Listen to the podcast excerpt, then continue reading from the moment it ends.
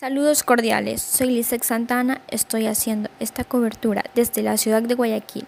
Me encuentro específicamente en el recinto electoral de la Universidad Agraria del Ecuador, donde este 7 de febrero se están llevando a cabo las elecciones presidenciales 2021 y la ciudadanía acude a cumplir este deber cívico. Estoy aquí para darles a conocer todos los pormenores de cómo se lleva a cabo dicho proceso, además de, dar a conocer si se cumplen o no las medidas decretadas por el COE Nacional. Nos encontramos aquí junto a un votante de este recinto electoral de la Universidad Agraria del Ecuador y vamos a hacerle una entrevista para ver su opinión sobre las elecciones 2021. ¿Ha habido control de parte de las autoridades para evitar estas aglomeraciones? Sí ha habido control de parte de las autoridades como son las Fuerzas Armadas, Policía Nacional y personas del CNE.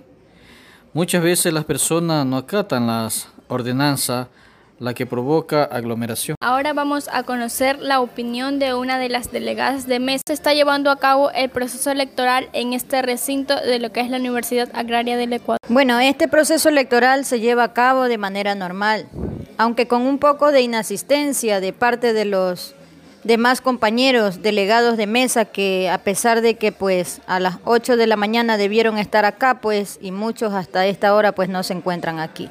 Entonces hubo que escoger personas eh, que llegaron a sufragar al azar y bueno, con absoluta normalidad hasta el momento.